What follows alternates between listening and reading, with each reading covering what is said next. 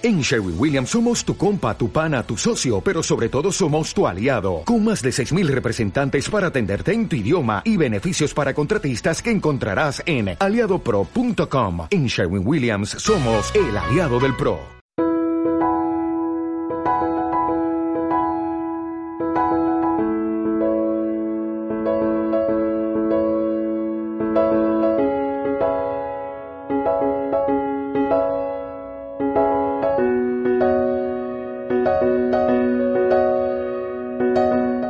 Quiero tratar de contestar a una pregunta que muchas veces me habéis hecho, la de si es posible declarar la nulidad de un préstamo hipotecario por ser usurario.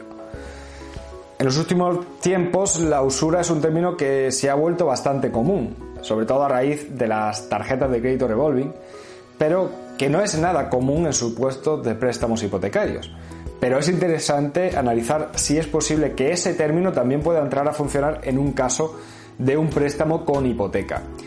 Así que voy a intentar dar respuesta a esta pregunta, pero antes os recuerdo que sigo dando la oportunidad de mantener una consulta por videoconferencia conmigo de forma totalmente gratuita, para lo que lo único que tienes que hacer es entrar en el enlace que tienes en la descripción y seleccionar el día y la hora en la que quieres tener esa consulta.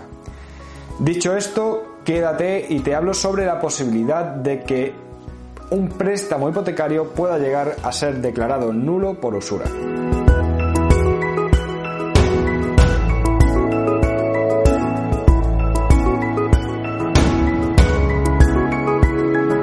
Soy Javier Fuentes y soy abogado y el fundador del despacho que le da nombre al canal, Jurisfirma Abogados.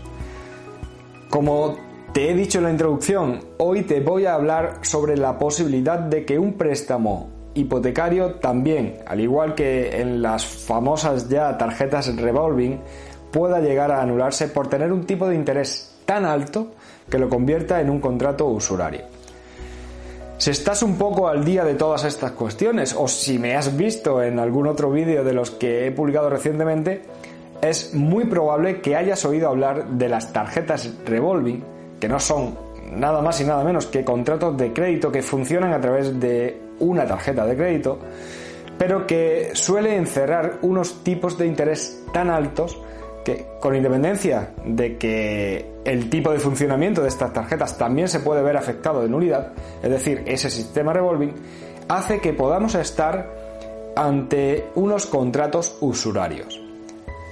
La usura, en caso de que se declare que existe, va a suponer la nulidad total del contrato, lo que conlleva que haya que devolver cada uno la parte eh, que recibiera a la otra parte. Es decir, si hemos usado la tarjeta o nos han dado un préstamo, tendremos que devolver el dinero que hemos dispuesto de la tarjeta o el dinero prestado, pero nada más.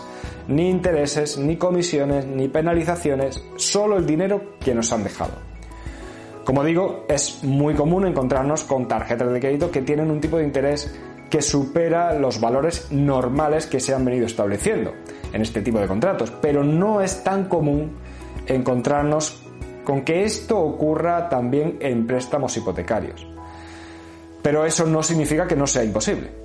Es más, si buscamos en las bases de datos de jurisprudencia encontramos más de una sentencia, incluso del Tribunal Supremo, en la que se llega a anular un préstamo hipotecario por ser usurario.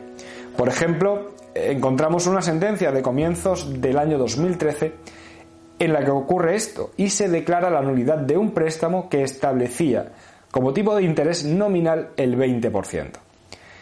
En estos casos, como he dicho antes, si se llegara a declarar la nulidad de un préstamo nos encontramos con el problema de que el consumidor se va a ver en la obligación de devolver todo el capital que le dejaron en su día, aunque por otro lado no tendría que pagar ninguna otra cantidad de comisiones, intereses, etc.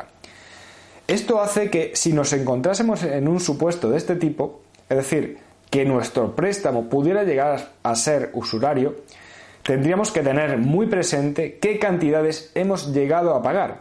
Pues dependiendo de eso, en caso de anularse el préstamo, tendríamos que seguir pagándole al banco o pudiera ser que el banco nos tuviera que devolver dinero a nosotros.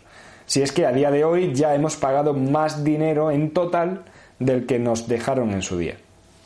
Por tanto, Respondiendo a esa pregunta de si podemos llegar a encontrarnos con un préstamo hipotecario que sea usurario, la respuesta es clara, sí es posible. Para eso, tendríamos que analizar si el tipo de interés que se estableció en el préstamo era notablemente superior al habitual de este tipo de contratos. Pero habría que añadir que un contrato no es usurario solamente cuando estemos ante unos intereses elevados, sino que existe también la posibilidad de que se declare la usura, mm, la usura de un contrato cuando se demuestre que cuando el consumidor lo contrató se encontraba en una situación desesperada y que el prestamista actuó aprovechándose de esa situación. En resumidas cuentas, en cualquier contrato de préstamo, sea un préstamo personal, sea un préstamo hipotecario, sea un contrato de crédito, etc., podemos estar ante contratos que sean usurarios y en todos estos casos la consecuencia siempre será la misma, la nulidad del contrato. Dicho esto, espero haber sabido dar respuesta a esas dudas que muchas veces me planteáis, aunque como también os he adelantado, va a ser mucho más difícil encontrar que este tipo de contratos, préstamos hipotecarios, puedan ser usurarios, siendo muchísimo más común en contratos de tarjetas de crédito o de pequeños préstamos al consumo. Y antes de despedirme, déjame pedirte que me ayudes a llegar a más gente dándole a me gusta y suscribiéndote al canal. Y para acabar te recuerdo cómo puedes contactar eh, directamente conmigo. Bien a través del correo electrónico info.iurisfilma.es o rellenando el formulario de contacto que puedes encontrar en la web del despacho iurisfilma.es. Un abrazo y hasta luego.